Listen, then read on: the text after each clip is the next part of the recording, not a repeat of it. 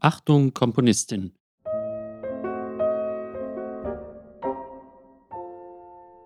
Der Podcast über acht Komponistinnen und ihre Lieder. Heute mit Luise Greger und dem Lied Wenn ich einst zum letzten Male. Wenn ich einst zum letzten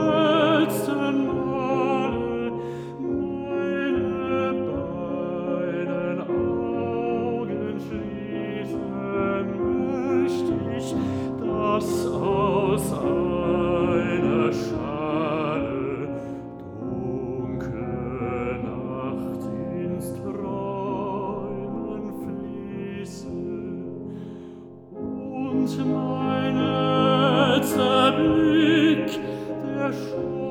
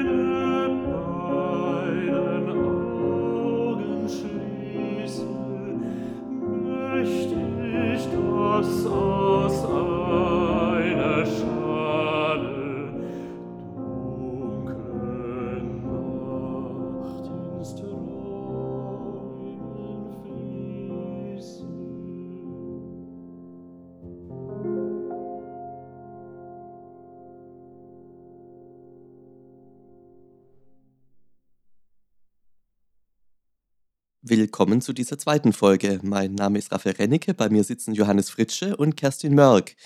Die beiden haben Sie eben mit einem Lied von Luise Krieger gehört. Ja, und Sie fragen sich vielleicht zu Recht, Luise wer? Mir jedenfalls war sie bislang völlig unbekannt.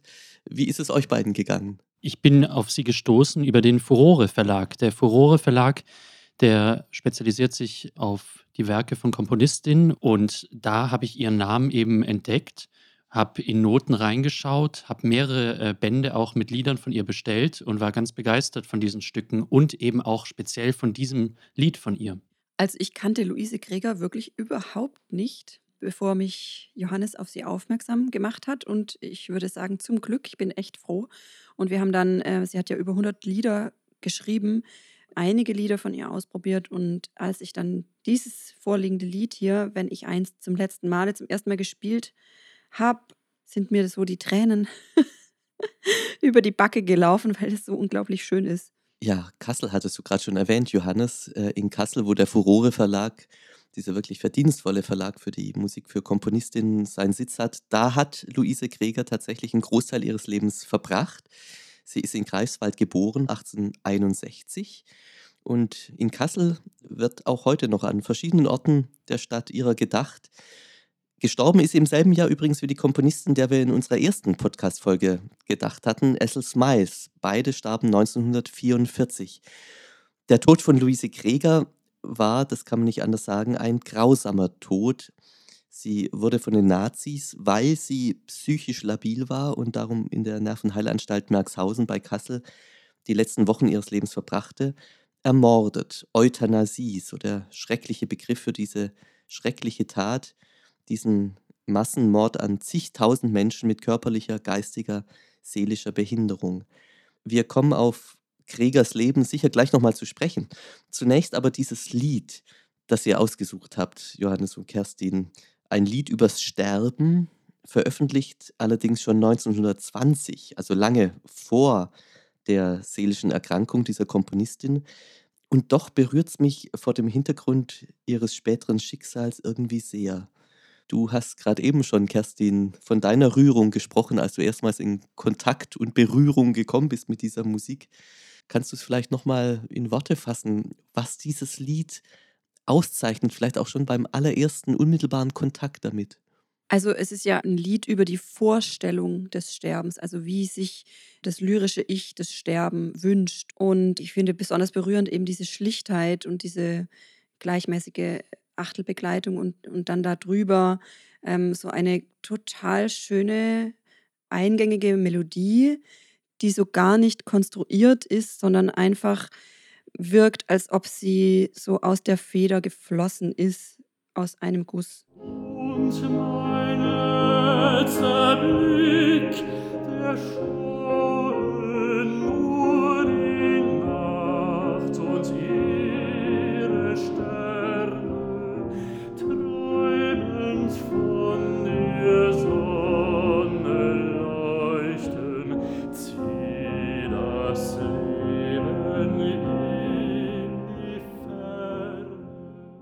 Wie ist es für dich, Johannes, zum Singen? Ich hatte den Eindruck, es ist wirklich auch ein extrem lyrisches Aussingen da möglich, dieser langen Bögen. Ja, absolut. Also es gibt sehr, sehr große Bögen in dieser Gesangsstimme. Und mich hat auch diese Einfachheit in der Begleitung bewegt. Aber da gibt es dann immer ganz spezielle Stellen, die da herausstechen. Also wir haben die ganze Zeit eine Achtelbegleitung im Klavier. Nur an einer Stelle wird im Klavier aus dieser Achtelbegleitung wird eine Viertelbegleitung. Und das ist genau an der Stelle, wenn es darum geht, dass die Nachtgespenstke Flocken mir das letzte Atmen rauben. und Glauben,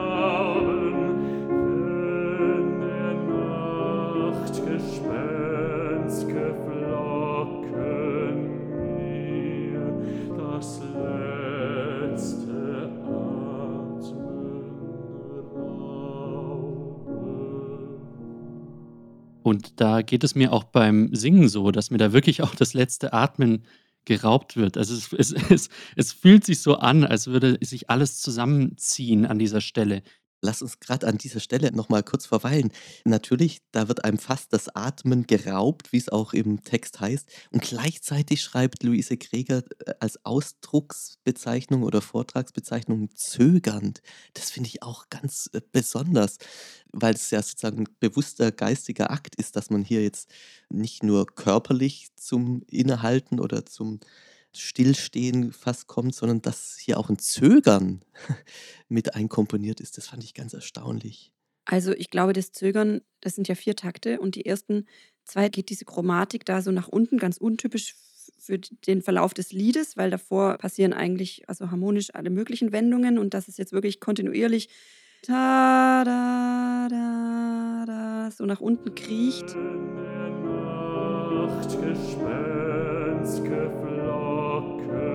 Und dann eben im dritten Takt auf diesem Des verweilt und da dann einfach stehen bleibt.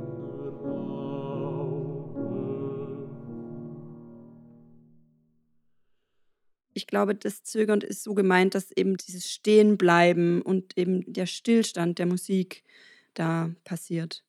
Und äh, auch was du schon angesprochen hast, Kerstin, mit dieser Vorstellung des Todes, das kommt da auch nochmal, finde ich, zum Ausdruck.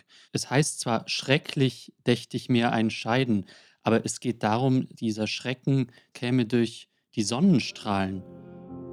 Schrecklich dächt ich mir ein Scheiden unter lichten Sonnenstrahlen. Das käme durch das Helle, was man ja auch mit dem Tod vielleicht verbindet. Also oft ist die Rede von einem Licht, auf das man zugeht. Aber hier geht es darum, dass nicht das Leuchten locken soll, also nicht das Licht soll locken, sondern es geht um ein Einschlummern, es geht um die Nacht. Es geht darum, dass es hinüberfließt in den Tod. Nacht lieg auf den Freuden Freudenschalen. Nein, kein Leuchten soll mich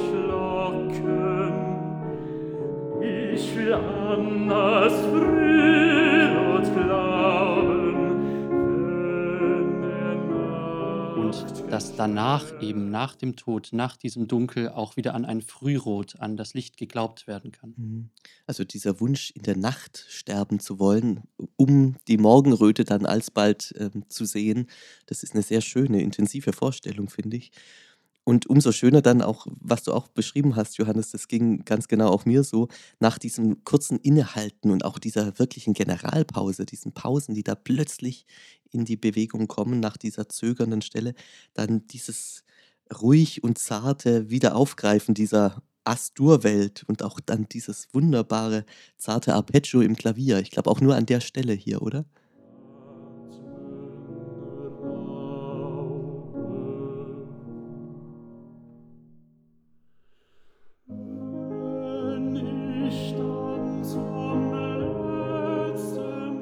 Ja, dies dieses Zurückfinden in dieses Astur und und eigentlich wieder zurückfinden zum Anfang finde ich auch total schön. Und das verdeutlicht für mich auch, dass das lyrische Ich da nicht stirbt, sondern dass es wirklich nur die Vorstellung ist und eine sehr hoffnungsvolle Vorstellung eigentlich vom Tod. Fast schon eine Vorfreude aufs Sterben. Absolut, also auch an dieser Stelle, tief vergessen sei mein Leiden, da kommt eine Synkope rein. Tief vergessen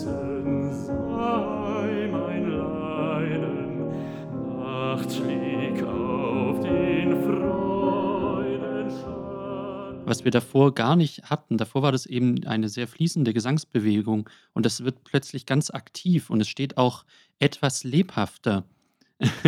und es ist wirklich eine ganz positive Welt, die sich da auftut.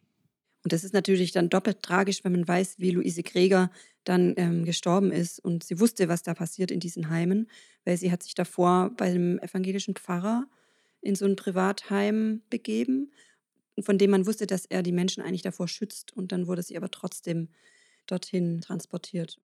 Ich hatte es schon angedeutet, 1920 ist dieses Lied veröffentlicht worden und da fällt uns natürlich schon auf, dass diese Musiksprache von Luise Greger, wie sie sich hier in diesem Lied zeigt, natürlich auf ganz eigenständige Weise in dieser Zeit steht.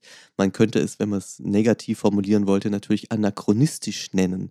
Man kann aber natürlich auch sagen, diese Frau steht zu dem, was sie hier in der Berührung mit diesem Text auch ausdrücken will und sie schreibt diese Musik so, wie sie es für angemessen hielt.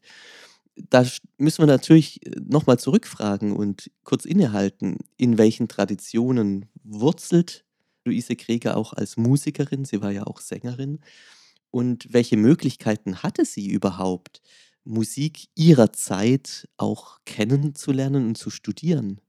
Also dazu kann man ja wirklich sagen, dass die Frauen damals gar nicht die Möglichkeit hatten, dann bei den in der Zeit namhaften Professoren und Musiksetzer Unterricht zu bekommen. Und auch Luise Greger hat sich da durchgeschlagen mit ihrer fantastischen Begabung, die in vielen Kritiken und ähm, Zeitzeugnissen belegt ist. Also sie hat hier so ihren ganz eigenen Stil, aber ihre Vorbilder waren natürlich Brahms, Schumann, die ganzen deutschen Romantiker. Man muss auch einfach sehen, sie hat schon sehr früh angefangen zu komponieren. Es gibt ein Liederalbum, das entstanden ist im 13. Lebensjahr und davon gab es vier Auflagen, also ein großer Verbreitungsgrad. Und das waren natürlich dann sehr frühe Lieder, aber sie ist in diesem Stil, äh, in dieser Zeit geblieben und hat dann auch so weiter komponiert. Man muss aber sagen, es gibt vermutlich über 170 Werke. In einem Zeitungsartikel ist auch die Rede von 240. Es ist da sehr viel verschollen und man kann allgemein, denke ich, schon sagen, dass die Stücke, die eher in einer gewissen musikalischen Tradition standen und vielleicht eher konservativ waren, dass die eher überlebt haben als die experimentelleren Stücke. Man kann vielleicht über ein Stück von ihr reden, und zwar eine Märchenoper, Gänseliesel, das ist Opus 170, also relativ spät von ihr. Und das wurde im Stadttheater Baden-Baden uraufgeführt. Und das war ein Riesenerfolg 1933. Und da stand dann in Zeitungskritiken, dass es durchaus Anklänge von Schönberg zum Beispiel darin hat und ein ich zitiere, einen durchaus modernen, das heißt im guten musikalischen Sinne modernen Klang aufweist. Äh, so heißt es äh, in der Zeitung. Genau, und das zeigt eigentlich, dass man diese Luise Kreger auch gerade im Hinblick auf dieses Lied, das ihr eingesungen und eingespielt habt, glaube ich, nicht unterschätzen sollte. Sie wusste aufgrund ihrer Erfahrungen als Sängerin, aufgrund ihrer Ausbildung, aufgrund auch ihres Status als Gasthörerin, den sie zumindest hatte an der Königlichen Hochschule Berlin damals, sie wusste, glaube ich, sehr wohl, was an musikalischen Strömungen in der Luft lag und vermochte es doch umzusetzen, jeweils in ihre Musiksprache und konnte es je nach Textvorlage oder je nach Anlass umsetzen. In die Zeit, wo die Gänseliesel dann entstanden ist, in die Zeit fällt ja just auch ein ganz wichtiges Dokument, das wir jetzt als Nachwelt von ihr haben, nämlich, dass sie in der Deutschen Reichsmusikkammer, der kein geringerer als Richard Strauss auch eine Zeit lang als Präsident vorstand, zwischen 1933 und 1935, dass sie da tatsächlich unter dem ganz offiziellen Berufstitel Komponistin geführt ist. Also das zeigt ähm, ihren Status und ihren Stellenwert. Und Johannes, du hast es gesagt, es wurden Werke von ihr verlegt und veröffentlicht. Sie war eine Komponistin in ihrer Zeit. Ja, und auch sehr bekannt in Kassel speziell. Sie hat natürlich auch Konzerte in Berlin, Frankfurt und anderen Städten in Deutschland gegeben und da auch ihre Liedkomposition präsentiert. Speziell in Kassel hieß es zum Beispiel in einem Zeitungsabschnitt, die Stadt Kassel kann stolz darauf sein, Deutschlands bedeutendste lyrische Tondichterin der Gegenwart zu ihren Einwohnerinnen zu zählen. Genau, auch das ein Zitat von 1932. Also gerade vermutlich vielleicht auch aus der Hochzeit und Blüte ihres Schaffens, wo ihr die größte vielleicht auch öffentliche Anerkennung gegolten hat. Eine andere respektable Lebenssituation ist schon 1911 eingetreten wenn wir in ihre Biografie schauen. Und die zeigt auch sehr viel oder verdeutlicht uns sehr viel von der Persönlichkeit äh, dieser Luise Kreger. Da ließ sie sich nämlich von ihrem Mann scheiden und man kann in Dokumenten lesen, was der Grund war, weil ihr Mann ihrer musikalischen Neigung nicht genug Beachtung geschenkt hatte.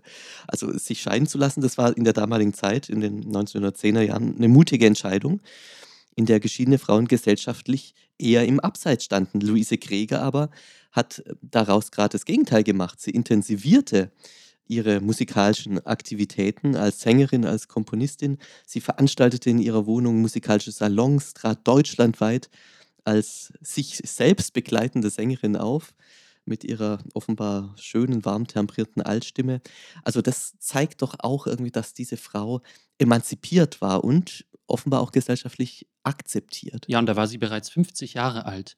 Ihr Mann äh, hat da eine Kuranstalt aufgemacht und sie hat da eben viel mitgearbeitet und irgendwann hat sie eben gesagt, wie du es gerade angesprochen hast, dass sie sich auf ihre Musik, auf die Komposition auch konzentrieren möchte. Und das ist schon auch auffallend. Also wir hatten jetzt ja in der ersten Podcast-Folge Ethel Smythe.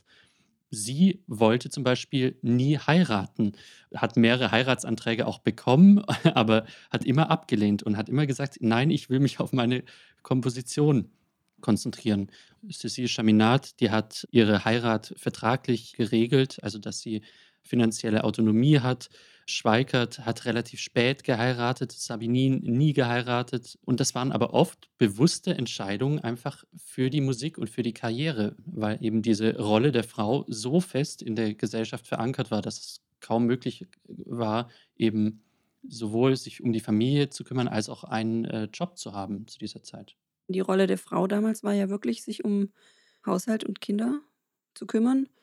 Und alles drumherum musste irgendwie dann so in der Nacht wahrscheinlich passieren. Und da braucht man sich nicht wundern, dass insgesamt von den Komponistinnen äh, weniger Werke entstanden sind als äh, im Vergleich zu, zu den männlichen Kollegen. Diesen Zusammenhang, den, den gibt es, da kommt man nicht drum rum, den zu erwähnen. Wenn wir jetzt über das Nachleben von Luise Kreger sprechen, und das beginnt ja vielleicht erst seit ein paar Jahren, seitdem der genannte Furore Verlag ihre Werke verlegt und ganz, ganz sachte, wie jetzt auch in diesem Podcast, ihre Werke wieder gesungen und gespielt werden. In den 1990er Jahren begann vielleicht der erste Schritt ihrer Renaissance. Da entdeckte die Familie von Luise Kreger in einer alten Eisentruhe Werke und Briefe im Original, die dann eben auch unter anderem vom Furore Verlag aufgegriffen und veröffentlicht worden sind. Und Kerstin, es gab dann auch noch eine interessante Facette, die auch mit der Familie von Luise Gregor zusammenhängt. Ja, also das war, glaube ich, wirklich ungefähr vor zehn Jahren erst, dass die Urenkelin von Luise Greger in Amerika irgendwie aufmerksam wurde auf ihre Urgroßmutter, ihre Komponierende. Sie hat dann im Internet nach Fotos gesucht und nach Ähnlichkeiten gesucht und tatsächlich am Kinn festgemacht, dass das ihre Urgroßmutter sein muss. Und ihren Großvater eben, der ist relativ früh verstorben, also der zweite Sohn von Luise Greger, der ist nach Amerika ausgewandert. Und das ist auch eigentlich für mich so eine Geschichte, die ja viele Menschen betroffen hat und auch immer noch betrifft, dass einfach Leute ausgewandert sind und sich nie wieder getroffen haben und total aus den Augen verloren haben, eigentlich die ganze Familiengeschichte damit im Sand verlaufen ist. Naja, zumindest das Ende der Geschichte war, dass diese Verwandtschaft tatsächlich dann bewiesen werden konnte und sich die deutschen Verwandten in Kassel total gefreut haben und sich dann alle getroffen haben in Kassel und es gab ein Konzert und Ach, ich finde es äh, so berührend, weil man das eben auf eigentlich so viele Schicksale übertragen kann, die wir nie erfahren werden und Geschichten, die, wir, die einfach nie erzählt werden. Und allein schon für diese Geschichte lohnt es sich doch mal ein bisschen zu graben, in so Biografien aus dieser Zeit zu schauen, was da eigentlich stattfand. Und ich glaube, es lohnt sich auch auf jeden Fall, dieses Lied ein zweites Mal zu hören. Wenn ich einst zum letzten Male von Luise Greger auf einen Text von Oskar Ludwig Brandt es singt Johannes Fritsche und ich bin Kerstin Mörk am Klavier.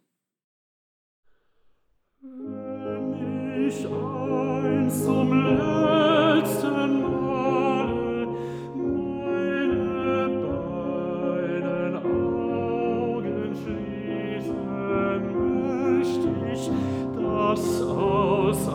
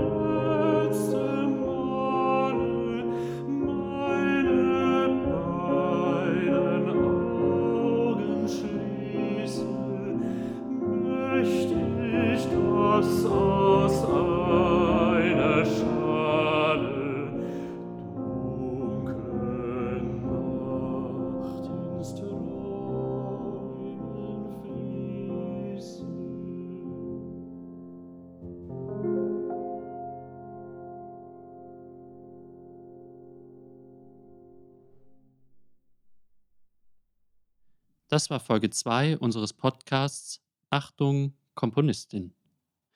Dieser Podcast wurde gefördert durch ein Stipendium des Ministeriums für Wissenschaft, Forschung und Kunst Baden-Württemberg, durch die Stiftung der Landesbank Baden-Württemberg, den Fachbereich Kultur der Universitätsstadt Tübingen, die Jeanne d'Arc Stiftung sowie die Christel Guthörle Stiftung Reutling.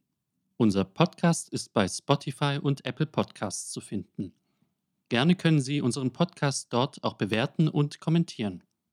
Wir haben auch eine Spotify-Playlist mit dem Namen Achtung Komponistin unter der es weitere Stücke der acht Komponistinnen zu hören gibt. Auf der Homepage johannesfritsche.de slash Achtung Komponistin gibt es weiterführende Links und Informationen zu den Komponistinnen. Wir danken dem Furore Verlag für die Unterstützung. Der Furore Verlag widmet sich seit 35 Jahren exklusiv der Musik von Komponistinnen. Danke auch an das Brahmshaus Baden-Baden und den Konzertsaal Banneker für die Bereitstellung der Räumlichkeiten. Illustration Chelsea Hill, Tonmeister für die Liedaufnahme Carsten Zimmermann, Podcast Kerstin Mörk, Raphael Rennecke und Johannes Fritsche.